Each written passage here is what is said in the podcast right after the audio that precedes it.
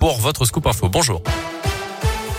Bonjour Mickaël, bonjour à tous. À la une de l'actualité, une crise alimentaire sans précédent arrive dans certaines régions du monde. Avertissement lancé hier par Emmanuel Macron après la première journée du sommet de l'OTAN ce jeudi. La Russie et l'Ukraine étant tous les deux les principaux producteurs et exportateurs agricoles au niveau mondial. La crise alimentaire pourrait durer entre 12 et 18 mois, a précisé le chef de l'État.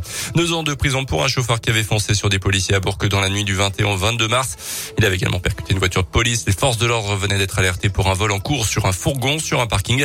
Après une course poursuite d'une heure et demie, ce ressortissant serbe d'une quarantaine d'années avait été interpellé. Il était sous le coup d'un mandat de recherche au niveau international.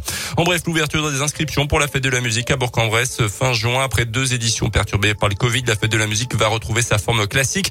La ville de Bourg cherche donc des, musiciens et euh, des chanteurs pour les animations. Au programme des flâneries acoustiques entre midi et deux et sept podiums en centre-ville en soirée. Vous avez jusqu'au 18 avril pour vous inscrire auprès du service action culturelle de la ville. Du foot et les Italiens, le moral dans les ce matin leur équipe a été éliminée hier soir de la course au mondial 2022 au Qatar en football. Défaite dans le temps additionnel 1-0 hier soir contre la Macédoine du Nord. C'est le deuxième mondial de foot que l'Italie va rater de suite après celui en Russie en 2018.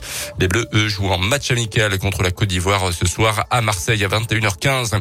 Et puis le coup d'envoi du site d'action. Trois jours de collecte, de mobilisation et d'information pour lutter contre le VIH. 173 000 vives, personnes vivent avec le virus en France. Pour faire vos dons, c'est au 110 que ça se passe jusqu'au 7 avril ou sur le site internet sidaction.org.